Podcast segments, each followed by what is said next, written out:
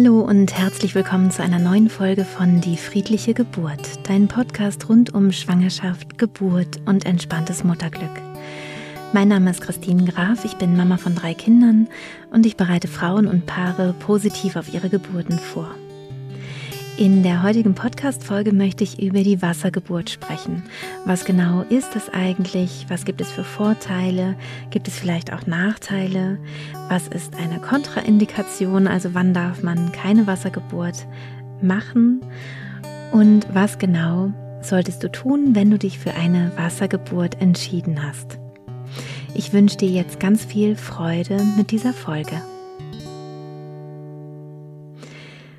Ich selber habe drei Kinder geboren und ähm, habe bei meiner ersten Geburt auch eine Zeit lang im Wasser verbracht. Ich war in einem Geburtshaus und äh, war zum Teil im Wasser, zu, zum Teil nicht. Und mein Baby kam am Ende dann auf einem Bett äh, im Geburtshaus zur Welt. Das zählt dann nicht zu einer Wassergeburt. Also bei einer Wassergeburt ist es so, dass man wirklich sein Kind im Wasser auf die Welt bekommt. Dass man eine Entspannungsbadewanne bei der Geburt nutzt, ist relativ häufig der Fall und kann ich auch sehr empfehlen, wenn ihr das gut tut. Bei meinem zweiten Kind ähm, gab es keine Zeit für äh, Wasser, da war nicht an Wasser zu denken. Und meine, mein drittes Kind, meine Tochter, die ich ähm, sehr, sehr positiv, auf eine positive Art geboren habe, die habe ich bei mir zu Hause in der Badewanne bekommen. Also das war wirklich eine Wassergeburt. Und auch wenn ich davon überzeugt bin, dass letztendlich für mich der entscheidende Unterschied die mentale Geburtsvorbereitung war, ähm, so kann ich trotzdem auch sagen, dass mir die Wanne sehr gut getan hat. Und darüber möchte ich jetzt heute in dieser Folge sprechen. Also was genau ist eigentlich eine Wassergeburt? Wie gesagt, der erste Punkt vielleicht, das Kind kommt wirklich in der Wanne zur Welt. Also wenn du bis zum Ende in der Wanne bist und gehst dann kurz vor der Geburt raus, dann ist es keine Wassergeburt. Manche Menschen haben Angst oder ist vielleicht ein natürlicher Angstimpuls, wenn das Baby unter Wasser zur Welt kommt, dass es dann ja vielleicht irgendwie ähm, das Wasser einatmen könnte oder so, dass es eben keine Luft bekommt. Aber das Baby ist ja auch in der Gebärmutter in einer Fruchtblase und da drin ist ja auch Wasser. Also das Kind atmet auch im Bauch nicht, sondern wird über die Nabelschnur versorgt. Und wenn das Baby in Wasser geboren wird, was dem natürlichen Umfeld des Babys ja sehr entspricht, dann verändert es sein Verhalten einfach nicht. Also es bleibt weiter über die Nabelschnur versorgt. Da muss man sich keine Sorgen machen. Der Einatemreflex kommt erst dann, wenn das Baby mit dem Sauerstoff in Kontakt kommt. Also wenn es wirklich an die Luft kommt, dann fängt es an, das erste Mal einzuatmen. Das Wasser bei einer Wassergeburt ist so circa 32 bis 37 Grad warm. Es ist also eher ein lauwarm. Wenn es zu warm wäre, würde es den Kreislauf zu sehr belasten und wäre wahrscheinlich auch zu anstrengend, weil die Geburt ja ein anstrengender Akt ist. Also auch wenn du im Idealfall alles entspannst, was du entspannen kannst bei der Geburt muskulär, so ist es ja doch so, dass unwillkürlich Muskeln eine sehr, sehr starke Anstrengung äh, verrichten. Und wenn man es jetzt zu warm machen würde, dann ähm, wäre das, glaube ich, sehr unangenehm. Von daher ist es eher ein lauwarmes Wasser. Ja, und bei einer Wassergeburt hat man eine besondere Wanne in der Regel, die etwas größer ist als eine normale Badewanne. Bei mir zu Hause gab es eine Eckbadewanne, das ging sehr, sehr gut, weil man eben sehr schön seine Beine auch ähm, breit machen kann, verschiedene Stellungen möglich sind. Also ich musste da kein, äh, keine Alternative finden, sondern bei mir ging das sehr, sehr schön in der Badewanne. Mhm. Ansonsten die Geburtspools, die es in Geburtshäusern gibt oder auch in Krankenhäusern, die meisten Krankenhäuser haben Gebärwannen. Ähm, da sind die Wannen einfach etwas größer, haben auch den Rand etwas höher, ähm, haben meistens auch so Griffe, an denen man sich gut festhalten kann, um aus- oder einzusteigen und sind einfach optimal ja darauf ausgerichtet, ähm, Frauen bei Geburten zu unterstützen. Wenn du eine Hausgeburt planst, dann kannst du dir überlegen, wenn du jetzt nur eine schmale Wanne hast oder vielleicht auch keine Wanne, ob ähm, es vielleicht die Möglichkeit gibt, einen Geburtspool aufzustellen. Ähm, Geburtspools sind wie äh, riesige Planschbecken, so kann man sich das vorstellen, ähm, so dass du eben richtig gut Platz da drin haben kannst und wenn du auf den Knien bist und nach vorne dich lehnst, dass du mit den Armen über dem Rand ähm, gut liegen kannst. Also auch hier ist der Pool relativ hoch, damit du eben gut in so einer Hockstellung auch sein kannst. Wenn du einmal eine Geburt sehen möchtest in einem Geburtspool, kann ich dir das Geburtsvideo von Anne Maja empfehlen. Ich werde dir das hier in den Shownotes auch verlinken. Ähm, da siehst du, dass das Baby im Vierfüßler kommt, also in der Hocke sozusagen im Wasser, im Geburtspool zu Hause. Und Anne Maja hatte sich übrigens auch mit der friedlichen Geburt vorbereitet. Im Geburtshaus oder im Krankenhaus ist es auch häufig so, dass noch ein Tuch von der Decke hängt, also dass man sich in ein Tuch von oben ähm, reinhängen kann, wenn man das möchte für die Geburt. Ja, und es gibt bei der Betreuung einer Wassergeburt auch die Möglichkeit, die Herztöne und ähm, Wellen eben auch zu messen. Also es gibt ein ähm, Dopton zum Beispiel, das ist ein mobiles, ja, ein mobiles Gerät, womit die Hebammen die Herztöne checken können vom Kind und damit ist eben auch die Sicherheit ähm, gewährleistet. Und es gibt auch wasserfeste CTGs ähm, im Krankenhaus zum Beispiel. Eine Wassergeburt ist also damit schon eigentlich relativ ähm, schlicht beschrieben. Es gibt irgendwo einen Pool oder eine Wanne, in die du eben irgendwann zur Geburt hineingehst. Wann du das genau machst, ist dir selbst überlassen. Du kannst auch reingehen und dann wieder eine Pause machen und später dann wieder reingehen. Das kannst du eigentlich selbst entscheiden. Manchmal wird ähm, ja gesagt, man soll nicht so lange im Wasser bleiben, weil man vielleicht äh, da mit dem Kreislauf Schwierigkeiten haben könnte.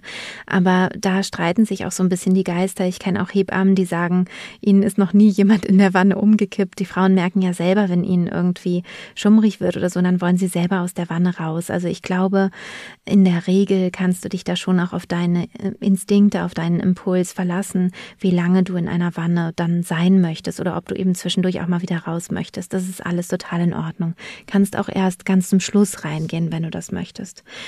Mm, bei mir war es so, dass ich etwa drei Stunden, die letzten drei Stunden der Geburt in der Wanne war und dann eben auch zur Geburt selbst. Mm, und dann war ich, glaube ich, das ist voll schwer für mich zu schätzen, wie lange ich danach noch in der Wanne war. Die Nachgeburt kam, soweit ich mich erinnern kann, ist echt krass, weil man so ähm, auf einem anderen Planeten ist, wenn man ein Kind bekommen hat, dass meine Erinnerungen da auch nicht mehr so ganz sicher sind sozusagen. Ähm, aber ich glaube, ich habe oder ich bin mir ziemlich sicher, dass ich auch meine Nachgeburt in der Wanne hatte. Also dass ich bestimmt, war bestimmt eine halbe Stunde oder so noch mit meiner Tochter in der Wanne. Mm, jetzt möchte ich dazu kommen, was sind denn eigentlich die Vorteile einer Wassergeburt? Und da gibt es tatsächlich auch ähm, Daten dazu. Und zwar, dass wohl die Geburten tatsächlich etwa 30 ähm, Minuten kürzer sind im Durchschnitt dass weniger Schmerzmittel gebraucht werden, ähm, also dass tatsächlich das warme Wasser ähm, so angenehm sich auswirkt, dass es eben auch das Schmerzerleben beeinflusst. Allerdings nicht in dem Maße, wie es zum Beispiel die Hypnose kann oder wie es zum Beispiel eine PDA könnte. Ähm, das sollte man auf jeden Fall noch mit bedenken. Aber das Wasser unterstützt eben die oder kann unterstützen, dass wir uns entspannen, dass wir uns muskulär entspannen. Wir haben oft auch ähm, die Wanne, die ba warme Badewanne so als Entspannungsmoment in unserem Alltag äh, sozusagen installiert und dann kommt eben wieder das Gefühl der Entspannung. Also es kann auch sein, wenn du dich mit Hypnose vorbereitet hast, ähm, was ja meine Arbeit so ist oder mein Kernthema, dann kann es zum Beispiel sein, dass du in der Wanne auch leichter in, den, in diesen Zustand der hypnotischen Trance kommst, weil es eben so entspannt ist durch das warme Wasser. Und was auch ähm, gut ist, finde ich, ist, dass der Dammschnitt sehr unwahrscheinlich wird. Also in der Wanne wäre dann das Infektionsrisiko zu groß, deswegen wird da eigentlich ein Dammschnitt äh, nicht vorgenommen. Und was eben viele Frauen beschreiben, ist, dass einfach die Wellen, die, die Kontraktionen ähm, als angenehmer empfunden werden. Für das Baby gibt es auch einen Vorteil, denn es ist ein sanfterer Übergang vom Wasser ins Wasser. Also es ist nicht gleich an die Luft und ähm, die Außentemperatur ist ja auch im Vergleich zum Bauch sehr kühl. Und wenn wir wirklich ein 37 Grad äh, warmes Wasser in etwa haben, dann ist es einfach für das Baby ein ganz sanfter Übergang in die Welt. Und vielleicht hast du ein bisschen Sorge, ob es nicht ein erhöhtes Infektionsrisiko geben könnte in der Wanne, brauchst du aber nicht haben. Ähm, das ist tatsächlich nicht belegt oder so. Also da gibt es keine erhöhten Zahlen. Die möglichen Nachteile einer Wassergeburt sind, dass man erfahrene Hebammen braucht. Also man braucht Hebammen, die Erfahrung damit haben, eine Wannengeburt zu betreuen. Ähm, eine Wassergeburt ist für Hebammen, Ärzte, Ärztinnen unbequemer, denn sie müssen sich sehr nach vorne beugen über den Wannenrand. Sie können unter Wasser nicht ganz so gut sehen. Ähm, die Position, also sie müssen sich bücken. Es ist für den Rücken nicht ganz so gut. Also es ist einfach für das Personal unbequemer und sie brauchen eben diese Erfahrung, das sollte aber kein Nachteil für dich sein, sondern das ist eher was, was dann in dem Setting, in der Klinik oder im Geburtshaus, ja, nachjustiert werden sollte, ne? Oder dass man eben gucken sollte, ja, man manchmal ist es eben unbequemer und es ist eben auch wichtig, dass man Geburten im Wasser auch ähm, ja begleiten kann. Für dich als Information ist es aber vielleicht ganz interessant, dass es für für das ähm, Personal sozusagen ähm, da so ja so un, unbequemer ist und ähm, dass manchmal dann auch Ausreden gefunden werden könnten, warum eine Wannengeburt jetzt oder eine Wassergeburt jetzt nicht ähm, angebracht wäre, wo man vielleicht vielleicht dann nochmal nachfragen sollte, also wie genau das gemeint ist oder so. Also das kann dann gerne die Geburtsbegleitung übernehmen, dann nochmal nachzufragen, warum denn jetzt wirklich die, die Wanne nicht ähm, empfohlen werden sollte. Mm, es gibt noch einen weiteren Nachteil, den es geben kann bei einer Wassergeburt, nämlich dass keine PDA in der Wanne gelegt werden kann und man dann auch nicht wieder in die Wanne zurück kann. Das heißt also, wenn du ähm, eine PDA in Anspruch nimmst, dann wird das Baby nicht im Wasser geboren werden. Und es gibt natürlich auch Kontraindikationen. Also es gibt Gründe, warum eine Wassergeburt ähm, nicht durchgeführt wird. Und da gibt es unterschiedliche Gründe. Ich will dir jetzt ein paar nennen. Und zwar ist es, ähm, wenn man HIV-positiv ist, ähm, ist es nicht möglich. Wenn man Hepatitis hat, verschiedene Varianten sind da schwierig. Bei einer Beckenendlage geht es nicht. Und auch nicht, wenn man vor der Schwangerschaftswoche 37 sein Kind bekommt. Das wäre ja dann eine Frühgeburt und da wird es auch nicht in der Wanne gemacht. Ich habe mich manchmal gefragt, wie ist es mit B-Streptokokken? Da ist die aktuelle Datenlage allerdings so, dass es eben auch hier keine erhöhte Infektionsrate beim Baby gibt. Also das ist ähm, keine Kontraindikation. Ja, und wenn du dir schon überlegt hast, du möchtest gerne dein Baby in der Wanne bekommen, dann kannst du davon ausgehen, dass es bei einer Hausgeburt kein Problem darstellen sollte, ähm, solange du einen Geburtspool besorgst oder eben eine Wanne hast, die groß genug ist. Deine Hebamme kommt ja bestimmt vorher auch mal nach Hause und guckt, ähm, wie es wie es bei dir beschaffen ist und dann könnt ihr das besprechen. Wenn du in einem Altbau wohnst, dann würde ich dir empfehlen, dass ähm, dass du die Wanne nicht in die Mitte eines großen Raumes stellst, weil es wirklich sehr sehr schwer wird durch die vielen Liter, die wir einfüllen. Ähm, könnte es da vielleicht zu einem Unglück kommen, was die Fußbodenstärke angeht. Ähm, stell dann diesen großen Geburtspool lieber in die Ecke eines Raumes. Mm, das wäre vielleicht da noch ganz, ähm, ganz wichtig. Und ansonsten, wenn du eine Geburtshausgeburt planst, dann kannst du davon ausgehen, dass eine Wanne ganz bestimmt möglich wäre. Also soweit ich weiß, hat jedes Geburtshaus mindestens eine Gebärwanne und die Hebammen im Geburtshaus sind auch wirklich darauf geschult, ähm, Wassergeburten zu begleiten da ist es so, dass im Durchschnitt ähm, mindestens 25 Prozent der Geburten Wassergeburten sind. Und das bedeutet, dass sie einen großen Erfahrungsschatz haben. Da kannst du dich dann darauf verlassen, dass ähm, die Chance sehr hoch ist, dass du eine Wassergeburt haben kannst, wenn du das möchtest. Und bei einer Klinik würde ich explizit vorher nachfragen. Also ich würde ähm, fragen, wie dort ähm, der Durchschnitt ist der Wassergeburten. Und wenn du ungefähr um die 25 Prozent hast, dann weißt du, hier ist das Klinikpersonal geschult, die können das gut begleiten und ähm, kannst dann da deine Wassergeburt dann auch planen, kannst mal fragen, ob es in jedem Kreissaal eine Wanne gibt zum Beispiel. Meistens ist es so, dass es nicht in jedem Kreissaal eine Wanne gibt, sondern vielleicht in einem, zwei oder drei Kreissälen. Kommt ja auch auf die Größe der Klinik an. Und dann würde ich im Vorgespräch in der Klinik das auch schon vermerken lassen.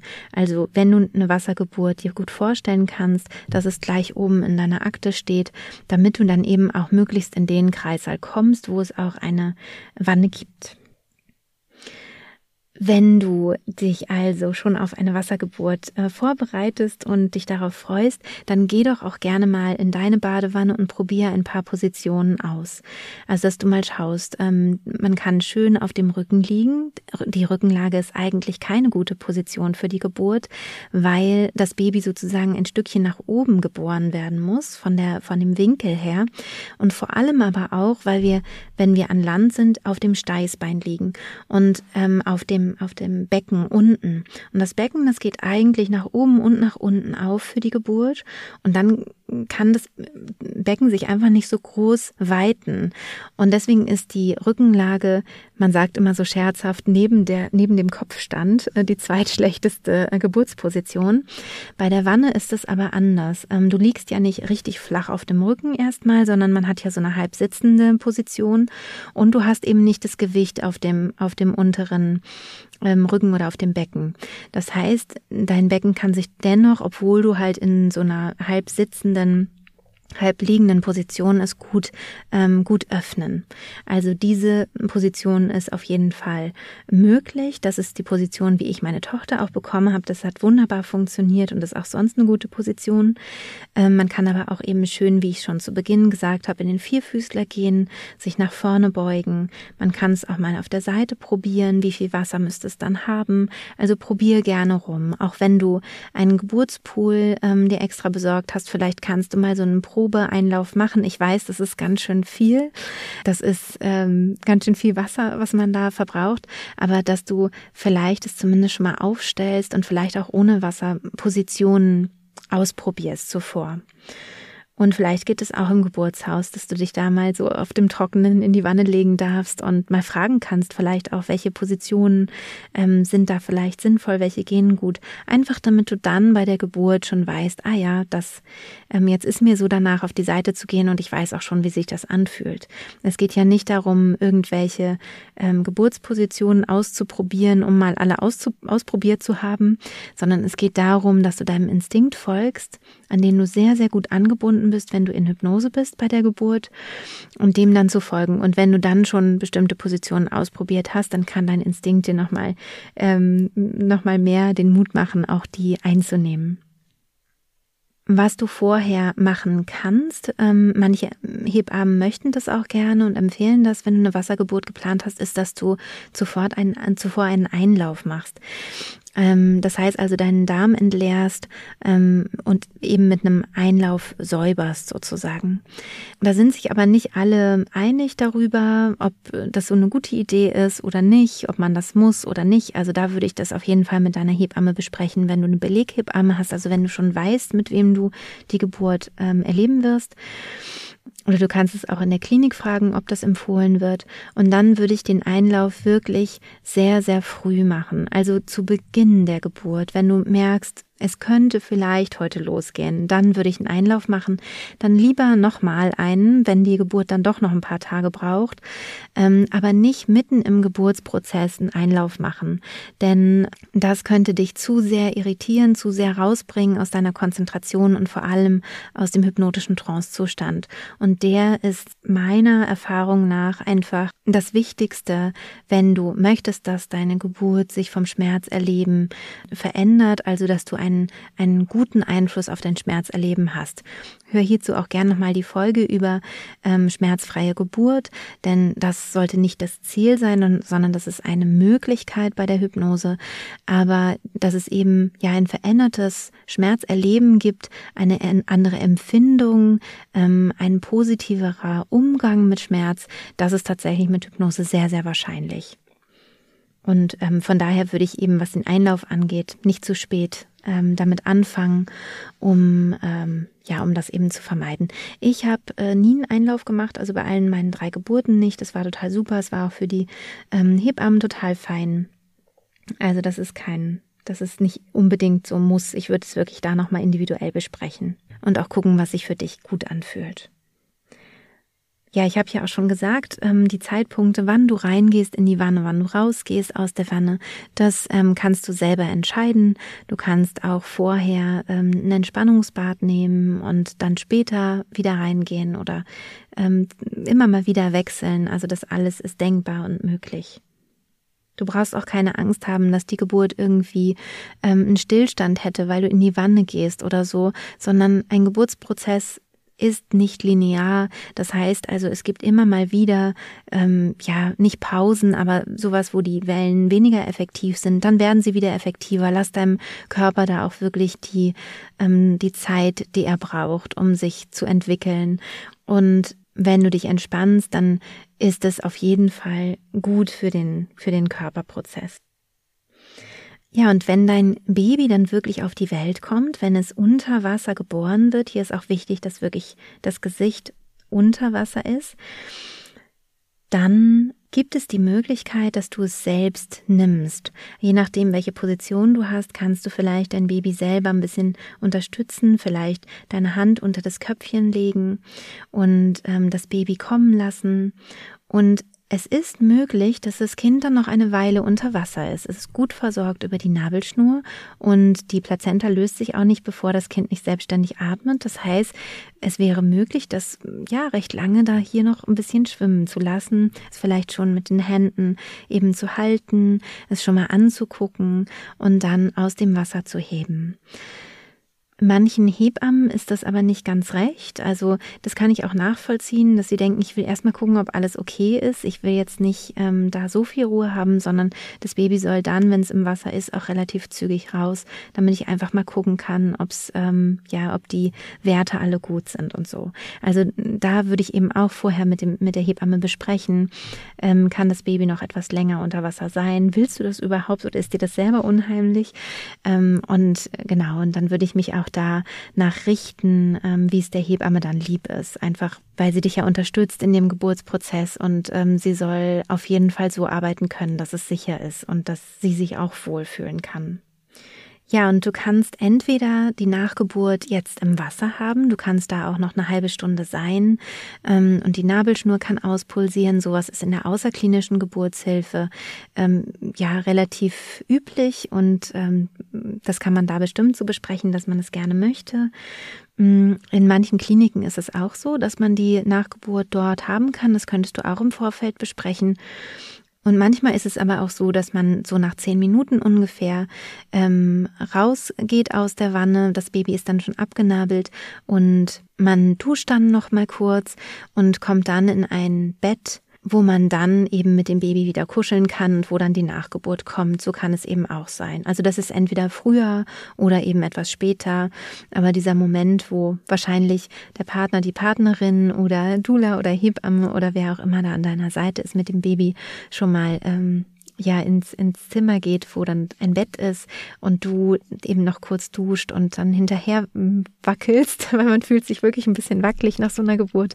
Ähm, das ist eigentlich ähm, ja überall dann, dann eben so der Fall und dann kuschelt man im Bett. Entweder ist eben die Nachgeburt dann schon geboren worden oder es kommt dann eben später.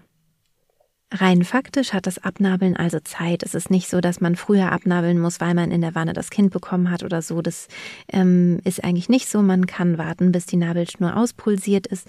Aber wie gesagt, ähm, sei da immer in Kontakt auch mit den, mit den Hebammen, mit den Ärzten, Ärztinnen, ähm, dass, ja, dass, dass man es eben so macht, wie, ja, wie du das gerne möchtest und auch wie es an dem Ort, wo du, äh, für den du dich entschieden hast, eben auch äh, üblich ist, dass du da vielleicht ein bisschen guckst, ihr vielleicht auch einen Kompromiss finden könnt oder so. Genau, und ähm, dementsprechend, wenn du länger in der Wanne bist, kannst du auch dort das Kind das erste Mal in die Brust anlegen. Du kannst ähm, es nach oben krabbeln lassen, sozusagen, was ich ja fürs Stillen wirklich toll finde, dass wenn das Baby selbst die Brust findet, ihm natürlich auch ein bisschen helfen, wenn du möchtest. Und es kann dann schon mal ein bisschen trinken. Und das ist dann ein sehr schöner Start. Meistens wird es dann, oder eigentlich immer, denke ich, wird es dann nochmal abgedeckt mit einem warmen Tuch, mit einem warmen Handtuch oder so, dass es sich nicht verkühlt, wenn es aus dem Wasser kommt. Ähm, ja, und das ist einfach eine sehr, sehr, sehr schöne, ähm, sanfte Art, sein Kind zu bekommen. Und gleichzeitig ähm, ist es total wichtig, dass du offen bleibst, wenn du dir eine Wassergeburt gut vorstellen kannst, für die Option, dein Baby an Land zu bekommen. Denn du weißt nicht, wie du unter Geburt reagierst. Du weißt nicht, möchtest du überhaupt im Wasser sein? Es kann sein, du bist der absolute Wasserfan und badest total gern. Bei der Geburt möchtest du es einfach nicht. Und dann ähm, wäre es wichtig, dass du nicht so ein dich nicht so versteift hast, sondern wirklich auf deinen Impuls halt hörst. Also es gibt viele Frauen, die gehen in die Wanne mit einem Fuß und gehen sofort wieder raus und sagen, nee, das ist nicht das Richtige. Und das solltest du auf jeden Fall im Hinterkopf behalten, denke ich. Und es kann auch immer mal sein, dass was mit der Wanne ist. Also, dass du nicht rein kannst. Ja, dass zum Beispiel die Wanne belegt ist. Erst beim Geburtshaus gibt es manchmal, sehr, sehr selten, aber manchmal den Fall, dass ein, eine Frau halt sehr viel früher ihr Kind bekommt, als es eigentlich ausgerechnet war. Und eine Frau bekommt es sehr viel später. Und schon ähm, gibt es diese, diese Pechsituation, dass zwei Frauen vielleicht in die, in die Geburtswanne wollen. Und es ist eben wichtig, dass du da nicht verzweifelst. Denn so schön eine Wassergeburt sein kann, ähm, so wenig zwingend notwendig ist sie für eine positive Geburtserfahrung. Wenn du möchtest, schau gerne mal bei mir auf der Website unter www.die-friedliche-geburt.de. Da gibt es einen großen Bereich, der heißt Erfahrungen und da gibt es Geburtsberichte. Und da kannst du in einem Suchfilter eingeben, Wassergeburt. Aber du kannst eben auch ganz, ganz, ganz viele Geburten finden, die nicht im Wasser stattgefunden haben. Also die an Land stattgefunden haben und wo es eben total entspannt war. Weil manchmal werde ich auch von Frauen gefragt, ja, haben die denn alle im Wasser geboren? Vielleicht geht es gar nicht und ich will aber nicht ins Wasser oder darf nicht ins Wasser oder so. Mm, und mach dir da bitte keine Sorgen, sondern es kann genauso gut auch an einem anderen Ort stattfinden. Das ist sowieso mein großer ähm, Wunsch, dass wir ortsunabhängig werden für die Geburt. Und ich habe wirklich ähm, Traumgeburtsberichte bekommen an den unmöglichsten Orten, weil der innere Ort der entscheidende ist. Und wenn du darüber noch mehr erfahren möchtest, dann hör noch mal in die ersten Folgen dieses Podcasts rein, über den inneren und den äußeren Ort zum Beispiel. Und dann, glaube ich, wird es klar, warum du im Grunde überall eine Wassergeburt haben kannst. Ja, das war's mit dieser Podcast-Folge. Ich hoffe, es hat dir Freude gemacht, sie zu hören. Vielleicht hast du eine Wassergeburt geplant und bist jetzt ein bisschen ähm, bestärkter noch, dass es eine gute Idee ist. Vielleicht bist du auch ein bisschen offener geworden, dass es auch andere äh, Möglichkeiten von Traumgeburten gibt. Darüber würde ich mich natürlich sehr freuen. Und ich werde wieder auf Instagram ein Foto bzw. einen Post machen zu der heutigen Podcast-Folge und freue mich sehr, wenn du ähm, mir da vielleicht mitteilen magst, ob du eine Wassergeburt planst oder nicht oder vielleicht auch eine erlebt hast, wie das für dich war. Und da können wir dann gerne in Austausch gehen. Da freue ich mich sehr. Ich wünsche dir jetzt auf jeden Fall einen wunderschönen Tag und für deine Geburt, wenn es noch ansteht, von Herzen alles Liebe und bis bald, deine Christine.